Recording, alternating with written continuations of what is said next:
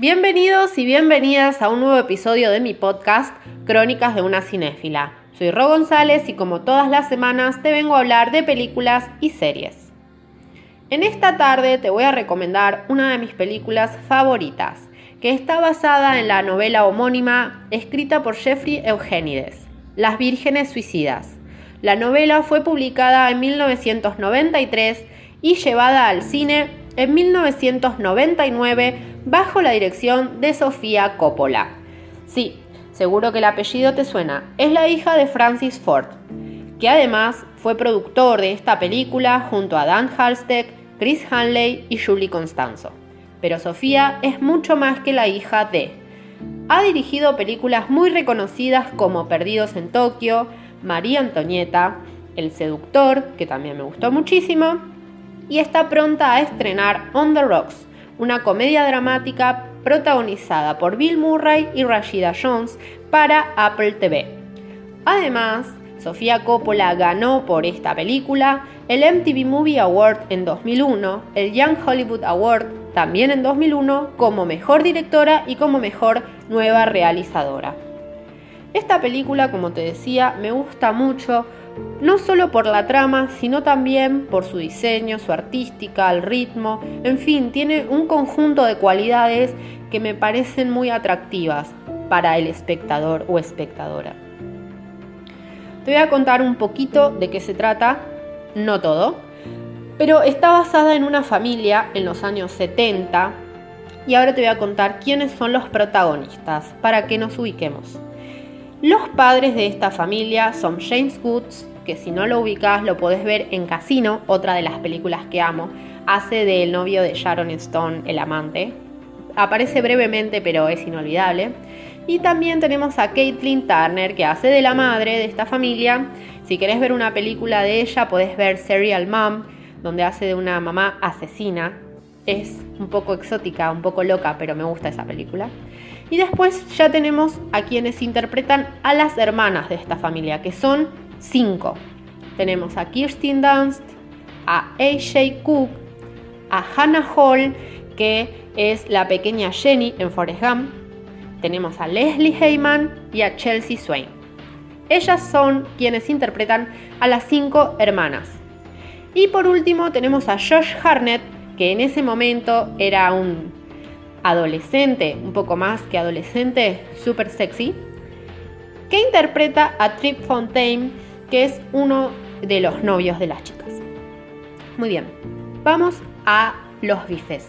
¿De qué se trata esta película? Como te decía, está ambientada en los años 70 y es sobre una familia numerosa. Un matrimonio que tiene cinco hijas, todas ellas muy bellas, rubias, de ojos celestes, una más linda que la otra, y que tienen entre 13 y 17 años. Tenemos a Cecilia, que tiene 13, a Lux, que tiene 14, a Bonnie, que tiene 15, a Mary, de 16, y por último a Teresa, de 17. El tema es que los padres son bastante conservadores, sobre todo la madre, es una madre muy estricta, muy... Eh, conservadora, como les decía, pero además que castra mucho a las chicas, las controla mucho. Y el padre es más copado. El padre es profesor en la escuela donde las chicas estudian y es eh, más accesible a lo que las chicas quieren, pero como le hace mucho caso a su señora, no tiene mucha injerencia en las decisiones que se toman sobre las libertades de las chicas. Bueno, todo empieza en esta película que está narrada por uno de los vecinos de las chicas. Una onda, ¿se acuerdan? Cuenta conmigo que les contaba que está narrada por uno de los chicos que se acuerdan su juventud, lo que había pasado. Bueno, acá también. La historia de las chicas está narrada desde afuera por los vecinos de estas chicas. Chicas, chicas, chicas, ¿cómo repetimos? Bueno, los vecinos cuentan la historia. Y todo empieza cuando Cecilia, la más chica de las hermanas, intenta suicidarse. Cecilia se quiere morir, se corta las venas, pero no le sale bien, no se puede suicidar. Entonces los padres la llevan al psiquiatra, que está interpretado por Danny DeVito, no lo nombré antes porque no es que aparece mucho tiempo en la, en la película. Pero bueno, la llevan y entonces quieren saber qué pueden hacer y por, o sea, por qué su hija se quiere suicidar. Solamente tiene 13 años. Es una niña. Entonces el psiquiatra lo que les recomienda es que tenga más actividad social con chicos del sexo opuesto. O sea, que, que hagan fiestas, que se reúnan. Entonces los padres, muy copados, ellos dicen, bueno, si el psiquiatra dice eso, vamos a hacerle caso, hacen una fiesta en el sótano eh, invitan a los chicos del barrio, que son los que relatan la historia después, y un grupo de gente, y está Cecilia, están todas las hermanas, están todos muy felices, disfrutando. Era la primera vez que los Lisbon abrían su casa a los otros chicos y chicas de la comunidad, porque antes nunca lo habían hecho. Y en un interín, Cecilia desaparece de la fiesta y cuando están todos distraídos, se tira de la ventana, cae sobre una cerca, puntiaguda perdón, y se mata. Sí, se suicida ahí en ese momento. Entonces los padres quedan consternados, o sea, se dan cuenta que lo de la fiesta no sirvió para nada. Y se quedan con el resto de sus hijas, con las otras cuatro hijas. Los chicos también no entienden nada, o sea, mientras era la fiesta la piba se mató. A partir de ahí los medios se acercan porque Además de esto, quieren talar un árbol que está en la vereda de la casa de, los Lisbon y las hermanas es como que lo abrazan a este árbol porque les recordaba a Cecilia que había fallecido, salen en el noticiero por la historia de Cecilia que fue muy trágica y siendo tan joven impactaba, era una gran noticia para dar siempre. Y además porque estaba esta reclamación por el árbol, que no lo corten, en fin. Bueno, las cuatro hermanas al principio es como que la madre las protege demasiado, pero con el paso del tiempo les va soltando la soga y las deja volver a su vida normal. Entonces las chicas van a la escuela, patatín, patatán, una vida adolescente sin mucha salida tampoco, pero podían ir al colegio y todo. En un momento va a ser el baile de graduación, a todo esto Lux que es la que le seguía a Cecilia, tiene 14, se enamora completamente de Trip Fontaine, es como un Adonis, es rebelde, es atractivo, es todo lo que una chica es como que se fija, ¿no? Y bueno, ella se enamora de este muchacho y él la invita al baile escolar, porque eso también tiene mucho las películas estadounidenses, que no sé si será cierto o no, pero en las escuelas hacen bailes, acá no hacen bailes, los bailes de mi escuela eran una cagada, que íbamos más a comer pancho que a bailar en realidad, pero bueno, no importa, eso es una parte, es un paréntesis. La invita al baile, Fontaine, es el sueño de su vida. Entonces ella le dice a sus hermanas, por favor tenemos que convencer a papá y a mamá de que nos dejen ir al baile es el sueño de las pibas. Y las chicas como que sí, como que no, pero se ponen de acuerdo, van, hablan con el padre, que como les decía es un poco más permisivo, y el padre le dice, mi, no sé, sí, pero busquemos chicos del colegio, los vos, los que vos conozcas. Bueno, el hombre habla con la mujer y los convence. Pero bueno, imagínense, los chicos del colegio era el sueño de todos salir con las hermanas Lisbon porque eran bellísimas todas ellas, súper inteligentes además, muy cultas, todo. Pero bueno, atrás de eso había toda una cosa turbia, ¿no? Entonces, el padre de las Lisbon elige a quienes van a acompañar a sus hijas, salvo por Trip, porque esa era la cita de, de Lux.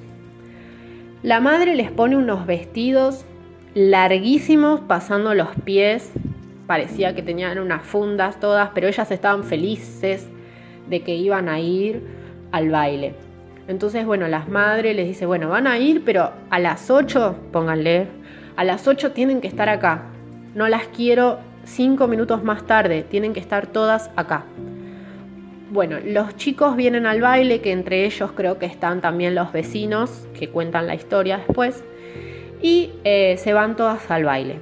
¿Qué pasa? Esa noche todas vuelven a la casa, pero Lux no.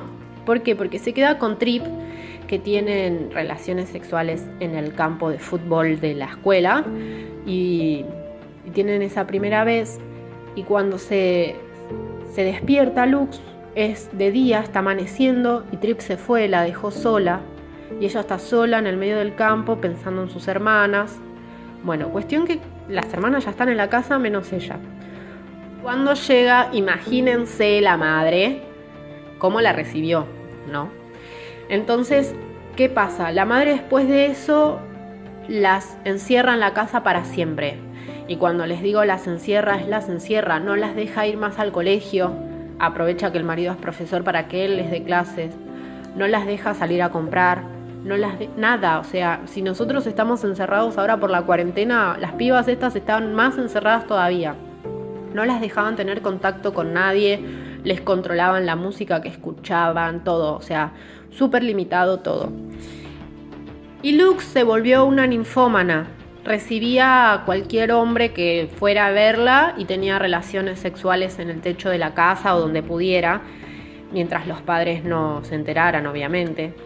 Y bueno, todas estas cuestiones los vecinos las empezaron a notar. Notaban que Lux recibía gente en el techo, notaban que las hermanas estaban encerradas y empiezan a tener contacto con ellas a través de clave morse, se dejaban notas y se mandaban discos y empiezan a comunicarse con música, en fin, los chicos empiezan a tener una relación con las chicas a través de mensajes medio cifrados y las chicas la única conexión que tienen con el mundo son estos muchachitos que son todos jovencitos, eh, preadolescentes y adolescentes, más chicos que ella yo diría.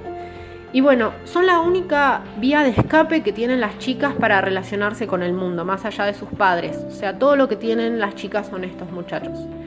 Y mm, de esta película les voy a tener que contar el final, no tiene mucho sentido igual porque el título ya se los dice. Pero los chicos ven la desesperación de, las cuatro hermanas por escaparse de ahí y les ofrecen ayudarlas a irse de la casa.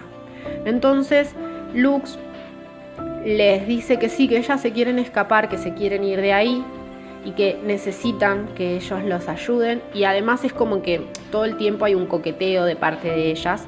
Y Lux es como la más misteriosa y la más sensual porque es la única que tuvo relaciones también, entonces es como para ellos una cosa, no sé, más interesante que las demás. No es una cosa, pobre piba, ¿no? Pero bueno, ustedes me entienden lo que quiero decir. La cuestión es que los convencen, los chicos se roban un auto de la familia de ellos, no sé cómo es la onda, van a la casa de las chicas a la madrugada mientras los padres están durmiendo y Lux le abre la puerta a los chicos. Entonces les dicen, bueno, hagan silencio, que voy a llamar a mis hermanas. Y Lux se va. Los chicos entran en silencio y cuando empiezan a caminar buscando, las empiezan a encontrar una a una muertas. Teresa, que se había eh, suicidado con somníferos, Mary, que se metió la cabeza en el horno, Bonnie, que se ahorcó, y a la última que encuentran es a Lux, que estaba encerrada en, el auto eh, con, con el coche en marcha, todo encerrado y un cigarrillo en la mano. Entonces, bueno, los chicos que las iban a ayudar a escapar las encuentran a todas muertas. Después de esto, los medios vuelven a visitar a los padres, Recuerden que les conté que cuando se suicidó Cecilia fueron y con lo del árbol fueron.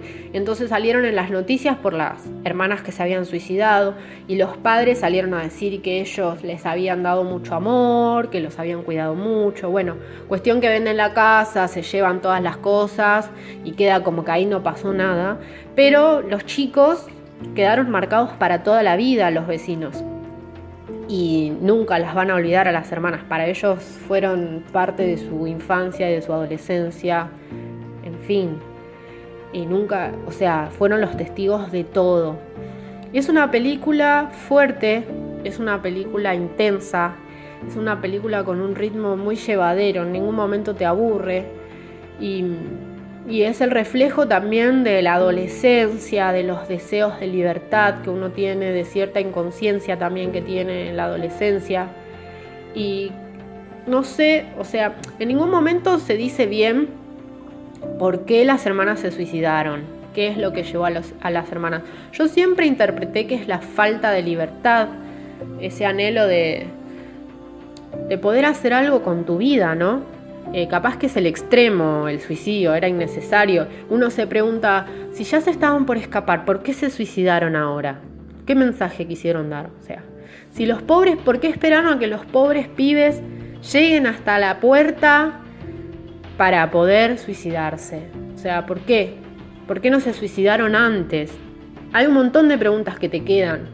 Y después eh, esa empatía que uno siente, por ejemplo, con Lux, lo que se siente, ese enamoramiento, ese primer amor. Imagínense que ella tenía 14 años nada más y Trip Fontaine era mucho más grande que ella. claro, ella está súper enamorada de él y va al baile, los dos son el rey y la reina del baile. Y el chabón va, tienen relaciones y la deja, se da cuenta de que en realidad no estaba enamorado nada y que fue una salida así nomás. Pero para, para ella sí había sido importante y además arriesgó su libertad por él y las de sus hermanas.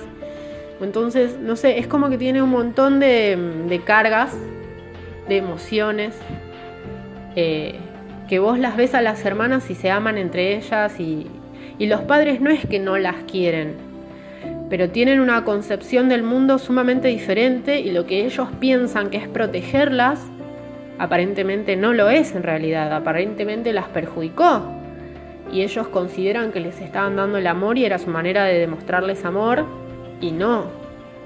Entonces, no sé, es una película que me gusta muchísimo y además, como les decía, eh, tiene, además de la historia, tiene muchas cosas más como la parte artística y la banda sonora es una de las cosas que me gustan mucho de esta película también. En la banda sonora que la pueden encontrar en Spotify como Las Vírgenes Suicidas Playlist, está todo el soundtrack de la película. Tienen canciones como por ejemplo Magic Man o Crazy on You The Heart, The Air That I Breathe de los Hollies y, y muchas canciones más conocidas que a mí me encantan esas canciones. Me pueden decir, ¿Cómo puede ser que te gusten canciones tan viejas? Bueno, soy un alma vieja, pero además mi papá me tuvo siendo grande y me hizo escuchar música muy antigua de los 50, 60, 70 y tengo una gran apreciación por esa música. Y además que me parece que la música bien usada en las películas ayudan a contar la historia. Por ejemplo, la, la película de Escuadrón Suicida, o sea, ni parecido a esta película, ¿no? Pero Escuadrón Suicida tiene música muy buena, muy copada la música, pero la historia eh, la tuve que ver dos o tres veces para entender bien de qué iba la película y no entenderla porque sea complicada de entender, sino entenderla porque prestarle atención. No es una película que te atrape, que te por lo menos a mí, ¿eh? no quiero decir que a, nadie le haya gustado. A mí la película no me gustó y acostumbrada a las películas de Marvel, siempre digo esto, esperaba algo similar, algo que me atrape, algo atractivo. No fue así y sin embargo la música que ponen en la película es genial. Pusieron una banda sonora espectacular desde el principio hasta el final y yo me quedé más con eso que con la película. Pero si vos pones una banda sonora que acompañe la historia, le da una fuerza increíble. Le da una potencia que capaz que si le pifias con la canción te la tira abajo.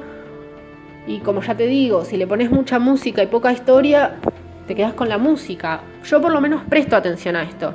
Hay muchas canciones y mucha música que conocí gracias a las películas.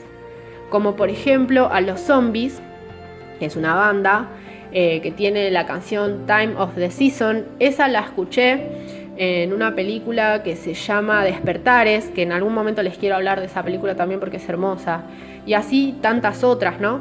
Eh, San Francisco de Scott McKenzie, la escuché en Forrest Gump, por ejemplo. Bueno, no importa, no me voy a ir por las ramas, pero la banda sonora de esta película acompaña muy bien a la historia.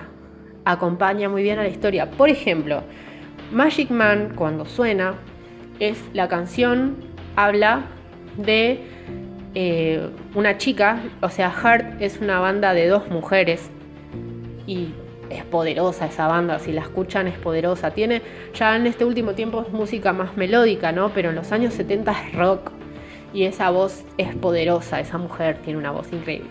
En fin, El Magic Man lo que habla es de eso, de una chica que se enamora de un hombre que le resulta mágico, que tiene unos ojos mágicos y todo, y que la madre no le deja ver a ese chico. Es como, no. Y ella le dice, no te preocupes, mamá, que yo estoy enamorada, él es mágico. Bueno, en la película hay una escena en la que Josh Harnett, que hace de Trip, está caminando por el pasillo de la escuela con esta canción de fondo. Y es inolvidable para mí. Porque cualquier adolescente que ve eso, imagínate en vivo y en directo, ¿no? Es como. Yo creo que todas nuestras vidas tienen una banda sonora. Y, está bien usada y la, em, la estética es genial porque las chicas, una que tienen ese halo de. Bueno, la belleza pasa por los ojos de quien la ven, ¿no? Por ahí a mí una chica rubia de ojos celestes no me produce lo mismo que una morocha de ojos negros. Capaz, lo hablo por mí. Pero la estética va muy bien. el juego de las luces, todo. No sé, es una película que me encanta. Me encanta. Y capaz que sí tengo algo un poco oscuro de decir, ¿cómo te gusta esto de que se suiciden todas las pibas? Pero eh, va mucho más allá de eso y te queda esa sensación de por qué, qué se podría haber hecho. También sentís la empatía de los pibitos, por los pibitos, de decir, pobrecitos, o sea, ellos las amaban a las hermanas, estaban enamorados de ellas y estaban dispuestos a abandonar todo para ayudarlas, sacarlas de ahí. Y, y vos ves que eso también es el clímax de la película, es el ritmo de la película. La, la felicidad que tienen esos chicos de liberar a las Lisbon, la ansiedad que tienen porque llegue ese día y poder sacarlas de su jaula. Y después todo lo que pasa, o sea, la tienen que ver porque yo les puedo contar el final, les puedo estar spoileando lo que pasa y vos decís, no, loco, ¿cómo puede ser? O sea, se llaman las vírgenes suicidas, tampoco les estoy spoileando tanto. Pero la tienen que ver porque es el ritmo con el que está contada la película lo que les va a dejar el corazón roto. No sé, me encanta esta película. Tal vez es locura mía, pero véanla. Es un drama genial. Dura 97 minutos nada más. No es larga. Si vieron el irlandés pueden ver esta película, chicos. Así que esa es mi recomendación de hoy. Y espero que la vean y que les guste. Eh, no está en Netflix, pero tal vez si la buscan en cine calidad, como les digo, siempre esté o en YouTube o en Cuevana. No sé, después busco bien dónde está y les digo si, si la encuentro, dónde la pueden ver. Y espero que me sigan en mi Instagram, Crónicas de una cinéfila, donde subo muchas cosas sobre cine y series, sobre estrenos, sobre actores, sobre escritores, sobre música, sobre de todo, pero siempre Ojo, relacionado con el cine. No voy a hablar de cualquier cosa. Así que bueno, les agradezco mucho que me hayan escuchado. Perdón si me voy por las ramas, pero realmente esta película me gusta. Amo esta película. Y siempre que la puedo ver la veo. Siempre. Bueno, les agradezco un montón que me hayan escuchado. Los encuentro el domingo otra vez para hablarle más sobre cine y series. Tal vez, esto sí, no haga más los podcasts los miércoles Tal vez lo pase a los jueves o a los martes porque curso en la facultad y hacen el Zoom las 4 horas de clase y termina a las 10. Hoy lo terminaron temprano porque era la primera clase, pero después no sabemos. Así que bueno, les agradezco mucho. Perdón, siempre me voy por las ramas, es mi...